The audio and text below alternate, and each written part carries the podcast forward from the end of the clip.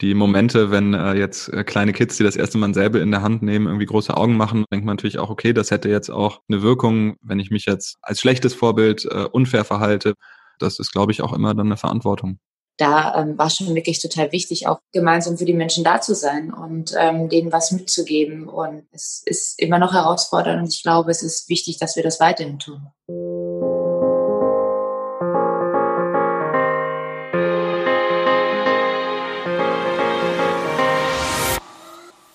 Hi und herzlich willkommen zur 21. Folge des Team Deutschland Podcasts, dem Podcast, wo ihr den Weg der besten deutschen Sportlerinnen und Sportler zu den Olympischen Spielen in Tokio verfolgen könnt. Mein Name ist Jens Behler und ich begleite die Sportlerinnen und Sportler hier im Podcast auf ihrem Weg.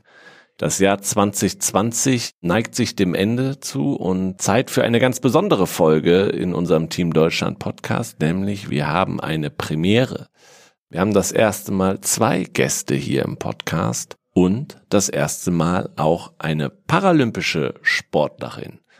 Bevor wir aber starten, möchten wir uns noch bei unserem heutigen Partner bedanken. Ähm, dieser Podcast wird nämlich unterstützt von der Sparkassen Finanzgruppe und überall in Deutschland stehen die Sparkassen an der Seite der Menschen und ermöglichen ihnen die wirtschaftliche und soziale Teilhabe. Im Sport engagieren sie sich jährlich mit über 90 Millionen Euro für Vereine, das deutsche Sportabzeichen, die Eliteschulen des Sports, Team Deutschland und Team Deutschland Paralympics. Und warum? Weil sie fest daran glauben, dass wir nur gemeinsam allem gewachsen sind. Ja, und unser Presenter, die Sparkasse, hat auch in dieser Podcast-Rolle eine ganz besondere Rolle, denn wir sprechen stellvertretend für das Olympiateam Deutschland und das Team Deutschland Paralympics, die den Preis, den Sparkassenpreis für Vorbilder im Sport am vergangenen Wochenende bei der Ehrung der Sportler des Jahres in Baden-Baden überreicht bekommen haben, sprechen wir nämlich mit Denise Schindler, Parasportlerin, Radsportlerin und Max Hartung, dem Fechter. Herzlich willkommen, ihr beiden. Grüßt euch beide. Hallo. Ich freue mich, dass ihr hier seid. Ihr habt am Wochenende stellvertretend für das Olympiateam Deutschland und das Team Deutschland Paralympics den Sparkassenpreis für Vorbilder im Sport entgegengenommen. Sind Sportler immer Vorbilder?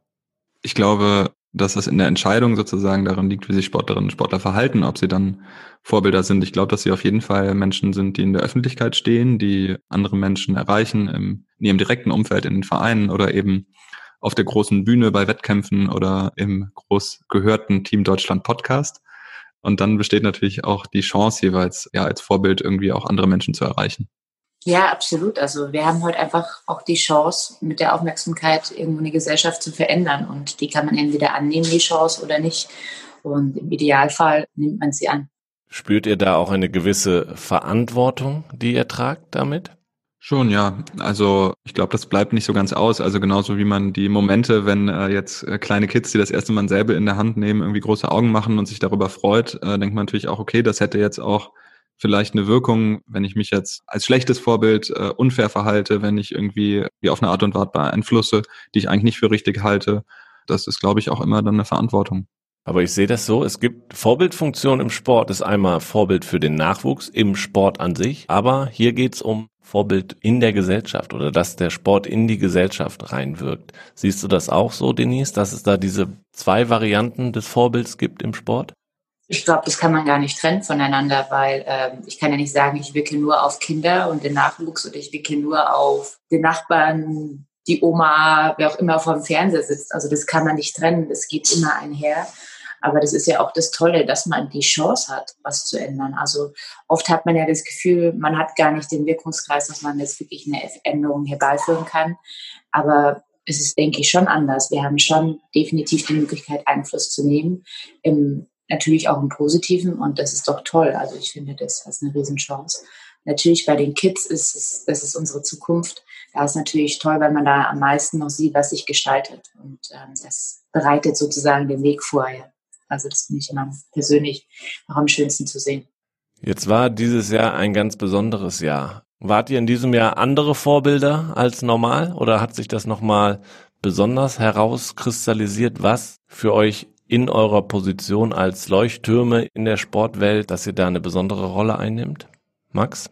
Auf jeden Fall. Also ich glaube, das ist ein Jahr, das für alle Menschen ganz, ganz schwer war, ähm, auch für uns Sportler und in dem auch ganz viele ja, verschiedene gesellschaftliche Bereiche, die sonst getrennt voneinander funktionieren, auf einmal so zusammengekommen sind. Ich glaube, wir sind sonst auch oft gewohnt, ganz konzentriert sozusagen nur zu sagen, ich kann alles andere an die Seite schieben. Wie kann ich denn jetzt mich nur auf den Sport konzentrieren, dass ich da meine beste Leistung abrufen kann?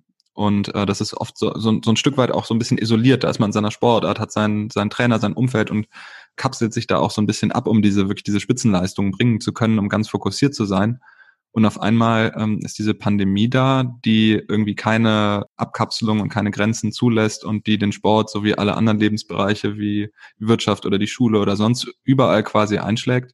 Ja, ich glaube, dass das hat uns vor andere Herausforderungen, so, also sowohl in der Vorbildrolle als auch ganz praktisch im Trainingsalltag gestellt, als wir das sonst, also als ich das jedenfalls aus meiner Sportkarriere äh, auch nur ansatzweise kannte. Was hast du gemacht, wie hast du darauf reagiert? Was hast du vielleicht auch der Gesellschaft in dem Moment zurückgegeben? Naja, also ich habe erstmal, ähm, als, als so die ersten Nachrichten kamen, versucht mich überhaupt zu informieren darüber. Anders als es halt sonst oft ist, wo man sagt, nee, ich muss jetzt wirklich alles, auch die Nachrichten wegschieben ganz auf den Sport gucken, dachte ich, nee, das ist jetzt so wichtig, da muss ich wissen, worum es geht. Ähm, habe mich also versucht schlau zu machen, habe viel geredet, auch mit befreundeten Medizinern im, im Freundeskreis, habe viel Nachrichten geguckt und habe dann erstmal angefangen äh, zu schauen, wie kann man denn auch in unseren Trainingszeiten sozusagen weniger Kontakte haben, wie kann man äh, versuchen, Rücksicht zu nehmen, was ist überhaupt sinnvolle Maßnahmen auch. Ne? Also ging das gerade los mit dem Maske tragen, das war Anfang eingangs auch äh, scharf diskutiert. Ja, und dann, ich nehme an, worauf du hinaus willst, ist, ähm, dass dann äh, eine Diskussion ja anstand, kurz nachdem wir gerade die Olympia-Qualifikation mit der Mannschaft geschafft hatten, können die Olympischen Spiele im Sommer stattfinden. Das wurde öffentlich diskutiert, das wurde natürlich vor allem auch im IOC mit den japanischen Partnern diskutiert äh, und wir Sportler haben untereinander natürlich auch diskutiert. Äh, ist es vertretbar? Und ich habe da relativ früh gesagt, von mir aus, unter den gegebenen Umständen und dem Ganzen auch, was wir nicht wissen, halte ich es nicht für richtig, nicht für vernünftig, im Sommer 2020 nach Tokio zu reisen äh, und, und Gefahr zu laufen, sowohl in der Vorbereitung eben diese Kontakte, notwendig sind, um professionell zu trainieren, zu machen, aber auch mit der Sorge, durch die Organisation der Spiele die Pandemie eigentlich noch zusätzlich anzufeuern. Dann habe ich mich dazu entschlossen und das auch kommuniziert, dass ich quasi dem IOC meine persönliche Entscheidung schon vorwegnehme und sage, nee, also für mich wird es dieses Jahr nichts meine Einschätzung ist, das können wir nicht machen. Das wurde dann auch überraschend viel rezipiert und viele Leute haben darüber diskutiert. Vielleicht habe ich ein Stück weit auch in Diskussion Anstoß gegeben. Ja, und dann wurde kurz danach auch vom IOC und vom Paralympischen Komitee, was die Paralympischen Spiele angeht, die Verschiebung verkündet. Aber nicht nur das, du hast dann auch angefangen mit deinem Trainingskollegen Matthias Sabo. Ihr habt ja einen eigenen Podcast, den Demaskiert Podcast, und ihr habt ihn erweitert um ein Video Blog quasi und habt Trainingssessions angeboten. Also das heißt, ihr konntet ja selber nicht in die Halle, nicht trainieren im Frühjahr und habt euch gesagt, okay, man, wir können trotzdem was tun und wir können das eben auch weitergeben. Wie kam es dazu?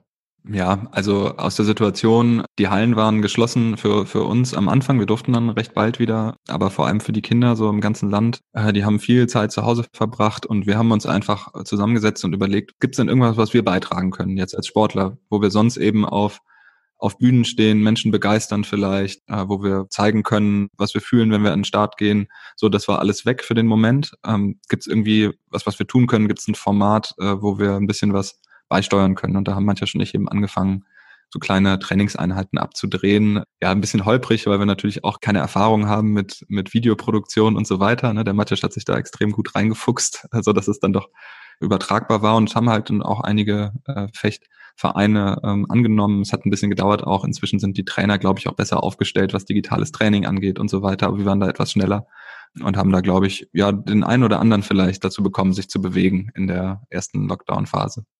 Schöne Sache. Hast du von anderen mitbekommen, die das ähnlich gemacht haben?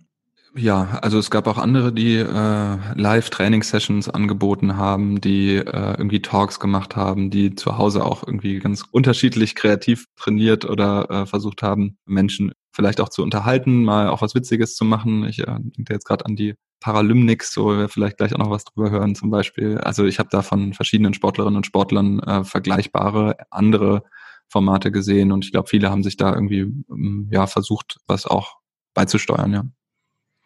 Denise, wie sah das bei dir aus? Wie bist du umgegangen mit den Einschränkungen, die es am Anfang gab? Ich kann mir vorstellen, als Radsportlerin, du konntest halbwegs gut trainieren draußen weiterhin. Ja, also wir waren schon privilegiert, was Radsportler anbetrifft. Wir konnten ja die ganze Zeit draußen Radfahren und äh, ich habe Menschen auf dem Fahrrad gesehen in der Zeit, die ich noch nie auf dem Fahrrad gesehen habe. Also es war echt toll zu sehen, wie die Leute rausgegangen sind, wie die was gemacht haben, ja, wie die die Fahrräder aus dem Keller rausgeholt haben, aufgepumpt haben und dann äh, sozusagen auch was für sich gemacht haben. Es war definitiv die Herausforderung in der Zeit, erstmal sich komplett umzuzitieren. Also wie ähm, Max es auch gesagt hat, man ist ja als Leistungssportler erstmal immer nur auf sich bedacht. Und es war wirklich jetzt mal mit der Pandemie und dem Beginn war das absolut umgekehrt. Es war eigentlich erstmal so, dass der Sport sich zurücknehmen musste, dass es nicht nur um uns ging, dass es um ein Wir ging. Wie kommen wir zusammen jetzt durch diese, diese erste Phase der Pandemie? Damals dachten wir auch noch, ein Lockdown reicht. Mittlerweile sind wir ein bisschen schlauer. Aber das war ein komplettes Zurücknehmen. Und ich glaube, was extrem wichtig war, dass eben die Menschen auch genau die Chance genutzt haben, dass wir draußen noch Sport machen durften und rausgegangen sind.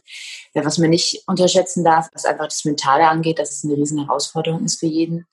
Und vor allem jetzt auch mit dem zweiten Lockdown. Und umso wichtiger ist es auch als Sportler dafür rauszugehen, die Leute zu animieren, Sport zu machen, auch zu Hause rauszugehen, wenn Sonnenstrahlen zu finden sind und auch mental. Also wir haben in der Zeit habe ich mit der Kaya Schiff zusammen auch Mindset Talks gemacht, ähm, einfach auf Instagram Live, um das jeden anzubieten, um einfach auch so ein, für sich selber nochmal einen Gedankenanschluss zu bekommen, was kann ich jetzt machen, wie gehe ich jetzt mit dieser komplett neuen Situation um, alles ist auf den Kopf gestellt, dann ist man noch sozusagen zu Hause, ich sag mal salopp eingeschossen in Anführungszeichen, dann kann man auch nicht davon ausgehen, dass jeder die gleiche schöne Wohnung hat. Ja? Manche wohnen halt auch in der Stadt, haben keinen Balkon etc. Also da ähm, war schon wirklich total wichtig, auch gemeinsam für die Menschen da zu sein und ähm, denen was mitzugeben. Und es ist immer noch herausfordernd und ich glaube, es ist wichtig, dass wir das weiterhin tun. Jetzt seid ihr beide nicht unbedingt in einer Mannschaftssportart unterwegs. Max, du kämpfst ab und zu im Team. Das tut dir auch gut. Das hast du im Podcast hier schon erzählt. Das ist richtig gut, dass es äh, bei dir sowas gibt.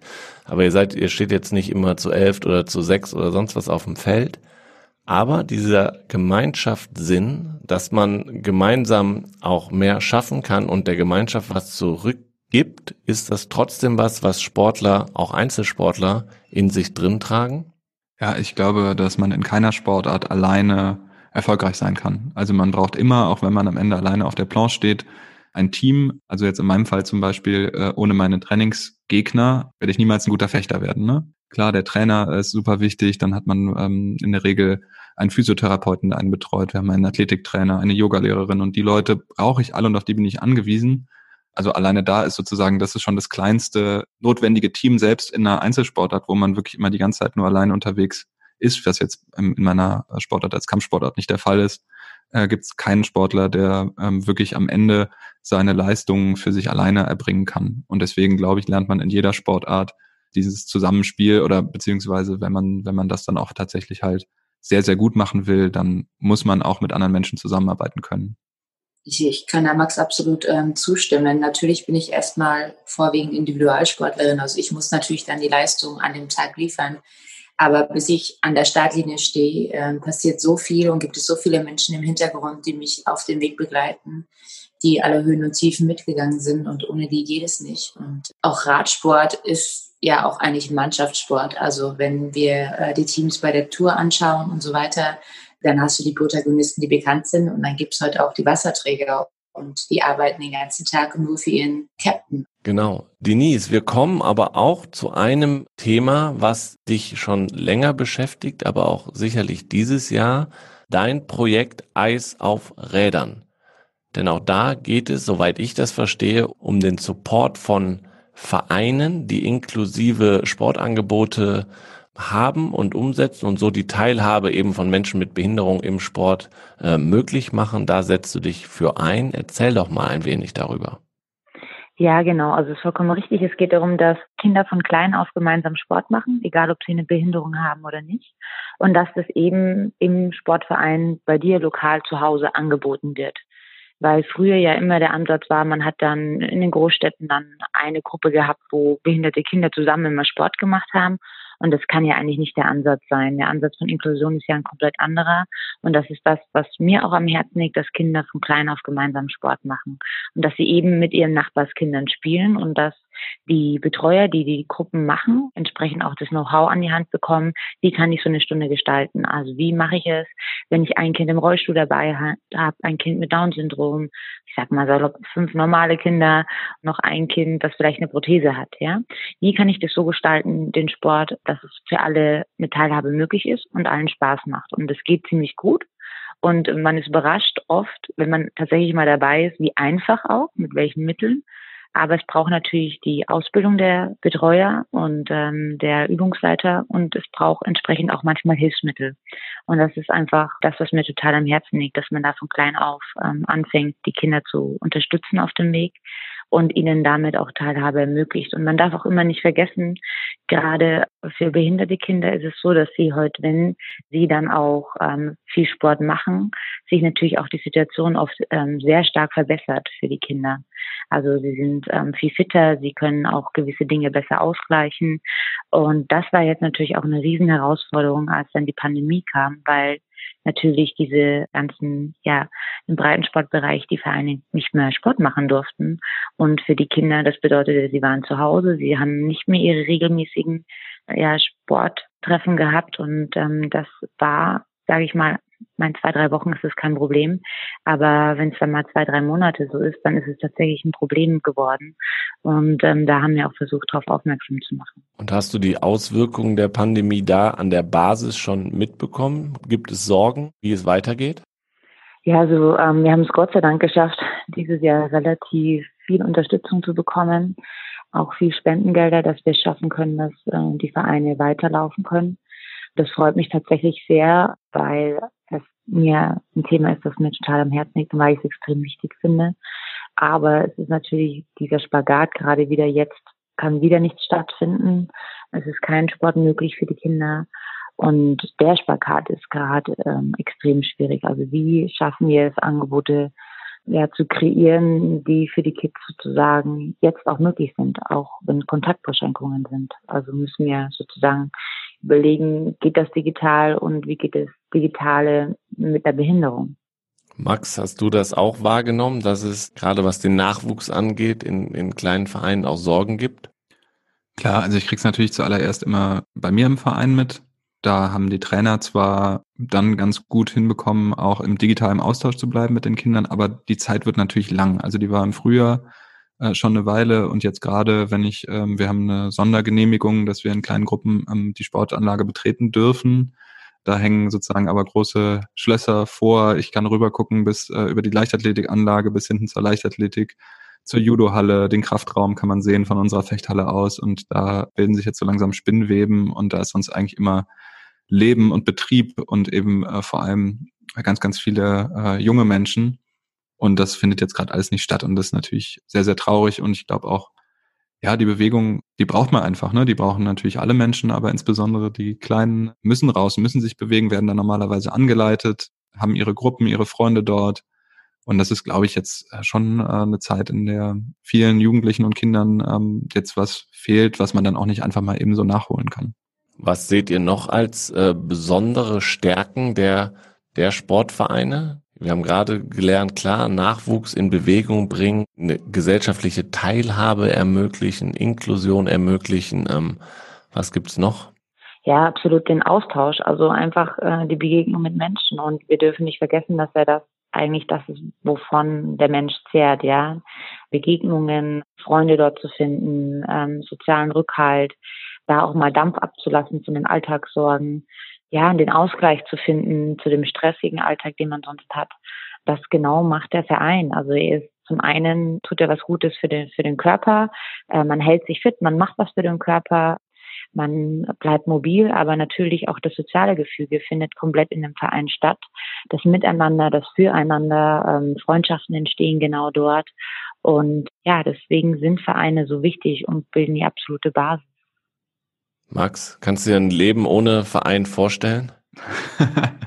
Ich habe jetzt mit meinen 31 Jahren 28 Jahre Mitgliedschaft beim TSV Bayer Dormagen.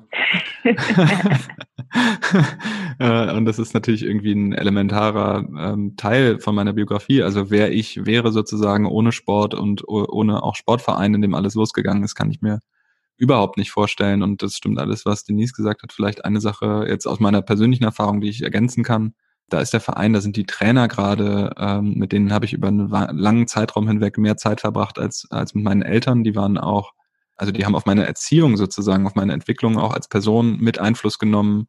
Äh, also das hat der Sport, aber auch die Menschen, die sich da gekümmert haben, die abends da waren in den Ferien, in Trainingslagern. Das hat einfach mich maßgeblich äh, mitgeprägt. Und diese Form des Zusammenseins äh, findet jetzt natürlich auch nicht statt. Also kann man sagen, den Preis, den ihr bekommen habt, stellvertretend für Athletinnen und Athleten oder für das Team, kann man eigentlich ausweiten auf Trainer, Betreuer, Ehrenamtliche im Verein, weil die machen das möglich und auch die haben in dieser besonderen Zeit ähm, Besonderes geleistet. Also das Team Deutschland sozusagen, also diejenigen, äh, die am Ende zu den Paralympischen und Olympischen Spielen fahren, äh, sind natürlich dann die, die besonders äh, sichtbar sind und die dann vielleicht auch schon in professionellen Strukturen sind mit äh, speziell geschulten Trainern und so weiter, äh, mit einer Infrastruktur, aber die kommen ja alle irgendwo her. Also so, man, man hat ja, jeder hat ja irgendwie so seinen ersten Kontakt irgendwo in der Regel mit einem kleinen Verein, ähm, tritt das erste Mal vor den Ball oder läuft mal eine Laufbahn runter. Äh, da ist dann noch nichts mit Glanz und Olympia und irgendwie Infrastruktur meistens sondern das geht ja irgendwo in der Breite los. Und ich denke, da ist so der, ja, die Verbindung ähm, auch hin zu den ganzen Sportvereinen, aus denen ja jeder irgendwie ein Stück weit kommt.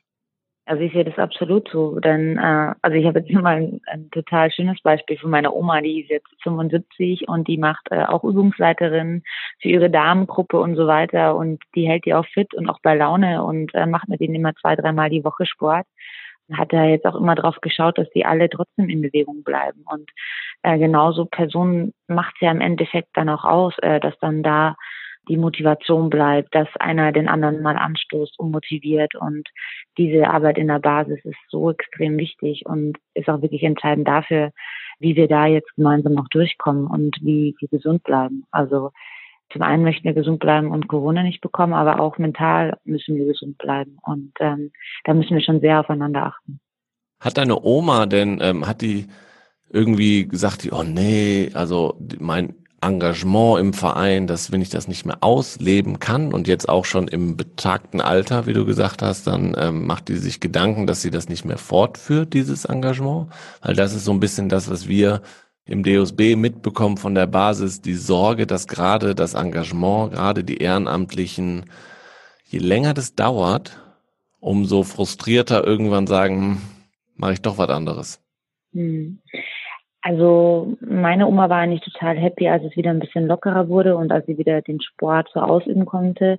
Jetzt ist es natürlich erstmal wieder ein Rückwärtsgang, aber sie freut sich eigentlich total, wenn, sie wieder was machen kann und hat auch mit Nordic Walking Kursen und so weiter dann angefangen. Ich glaube, sie ist da Gott sei Dank von der Eigenmotivation sehr, sehr hoch äh, geprägt.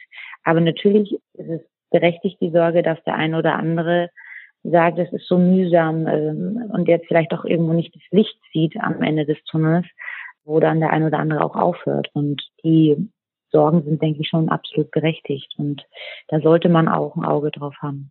Kann man da als Sportler was machen, als Leistungssportler, Max? Als Vorbild zu sagen, wie, wie halten wir die Ehrenamtler bei der Stange? Ja, also ich glaube, am Ende liegt das bei den Ehrenamtlichen, wo ich mich äh, über jeden freue, der dabei bleibt. Ich glaube, das, was man, das Kleine, was man vielleicht machen kann, ist mit den Menschen sprechen. Also mit den Leuten, die äh, sich beim eigenen Verein engagieren und einfach mal nachfragen, wie es geht, äh, wie die über die Zeit kommen. Vielleicht äh, hilft das ein bisschen. Aber sonst muss man, glaube ich, darauf setzen, dass diejenigen, die das gerne machen, jetzt auch merken, was ihnen fehlt und, und wiederkommen und sagen, hey, das, das fehlt mir im Leben, äh, mich da zu engagieren, äh, die Menschen da um mich zu haben. Ich glaube, dass auch ganz viele jetzt äh, mal merken, so, gut, der Sportverein, der ist aber irgendwie ganz schön, äh, wie oft bin ich da eigentlich? Ist ja doch äh, wichtig und dass es auch vielen fehlt. Also ich glaube, wir, wir können natürlich irgendwie so ein bisschen animieren dazu und dafür werben, äh, den Sportverein nicht zu vergessen, auch die Mitgliedschaft nicht zu kündigen, äh, als Mitglied, äh, als ähm, Übungsleiter vielleicht.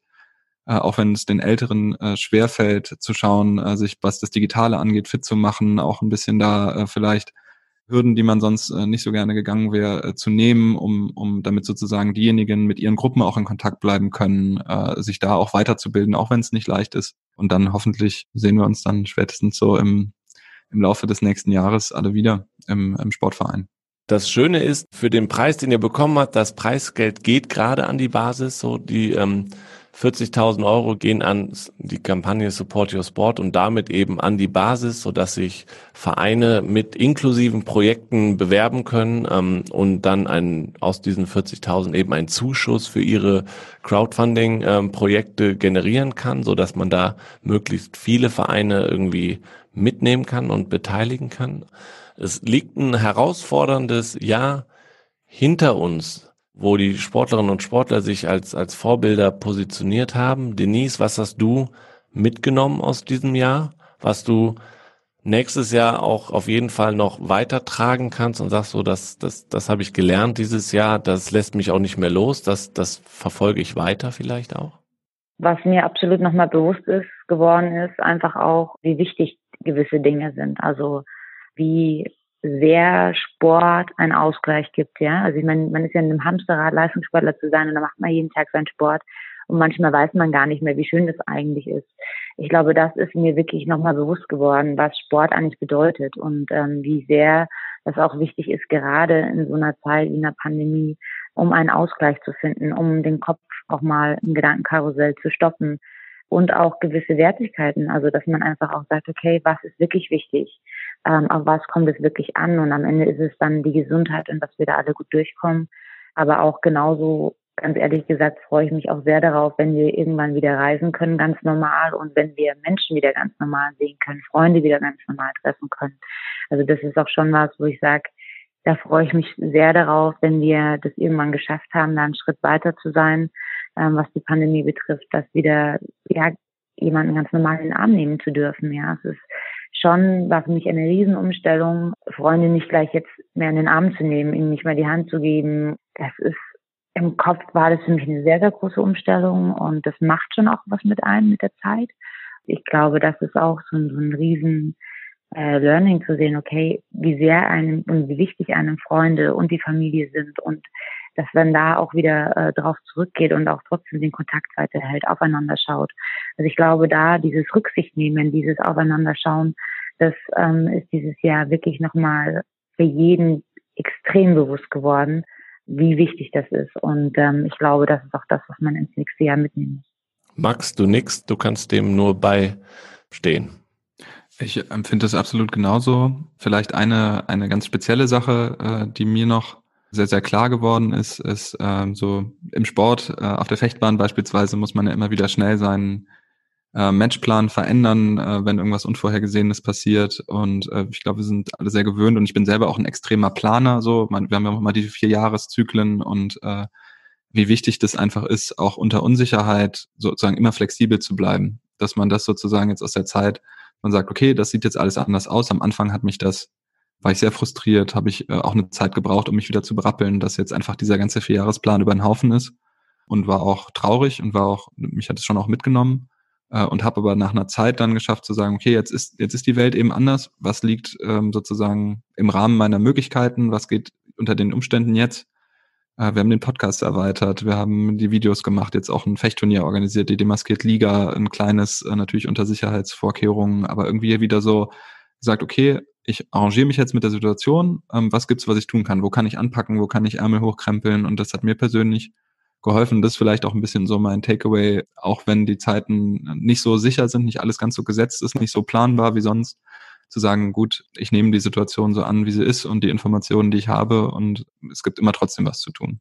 Ja, ich glaube, also das ist, sind ja positive Dinge. Und auch was ihr beide in euren Statements gesagt habt, dass der Zusammenhalt eben ganz wichtig ist und dass über den Sport hinaus der Zusammenhalt wichtig ist, so dass wir da auch, ähm, wenn wir das verinnerlichen, auch das Jahr 2021 gut meistern können, mit hoffentlich irgendwann Licht am Ende des Tunnels, was glaube ich nicht nur für euch Spitzensportlerinnen ja zum einen hoffentlich Olympische und Paralympische Spiele in Tokio sind, aber eben auch für die für die ganze Gesellschaft und für auch Sportvereine im Speziellen in Deutschland, dass es irgendwann weitergeht. Und ich bedanke mich ganz, ganz herzlich für das Gespräch.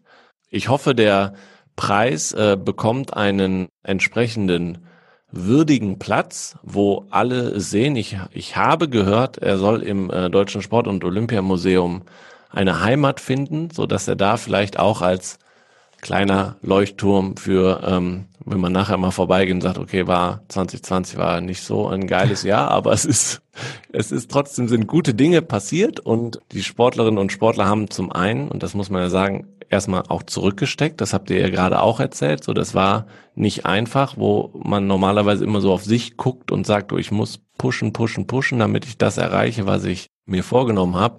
Aber für die Gesellschaft insgesamt ein Stück weit da auch zurückzutreten und den ähm, Zusammenhalt zu fördern. Das symbolisiert hoffentlich dann der Preis, der da steht. Und wenn man in 20 Jahren am, im Deutschen Sport- und Olympiamuseum vorbeiläuft, steht er da immer noch. Das wird mich freuen. Vielen, vielen Dank, dass ihr dabei wart. Danke für die Einladung. Dankeschön. Ja, und euch da draußen natürlich vielen Dank fürs Zuhören. Vielen Dank, dass ihr in diesem herausfordernden Jahr 2020 an unserer Seite wart, dass ihr an der Seite der Athletinnen und Athleten von Team Deutschland wart. Es war für alle kein einfaches Jahr, aber wie wir gerade gehört haben von Max und Denise, haben dann doch Sportlerinnen und Sportler einiges mitgenommen und ich glaube, es ist ein wichtiges Zeichen zu sagen, dass wir nur gemeinsam auch aus dieser Krise herauskommen und deswegen haben wir uns für die nächste Folge im kommenden Jahr, die direkt am 5. Januar rauskommt, uns nochmal kleine Sprachnachrichten von all unseren Gästen, die wir hier schon im Podcast hatten, ähm, eingeholt. Und auch mit ihnen haben wir gesprochen, was sie denn aus diesem Jahr 2020 gelernt haben und was sie sich für das Jahr 2021 wünschen. Darauf könnt ihr euch freuen. Am besten abonniert ihr natürlich diesen Podcast, damit ihr immer auf dem Laufenden seid und empfehlt ihn gerne auch weiter. Darüber würden wir uns freuen. Wir bedanken uns natürlich auch bei Sportsmaniac, die uns hier bei der Produktion dieses Podcasts geholfen haben. Und dann bleibt mir nur noch übrig, euch eine besinnliche Zeit zu wünschen und natürlich einen guten Rutsch ins neue Jahr. Und das Wichtigste, bleibt gesund. Bis dahin, ciao und tschüss.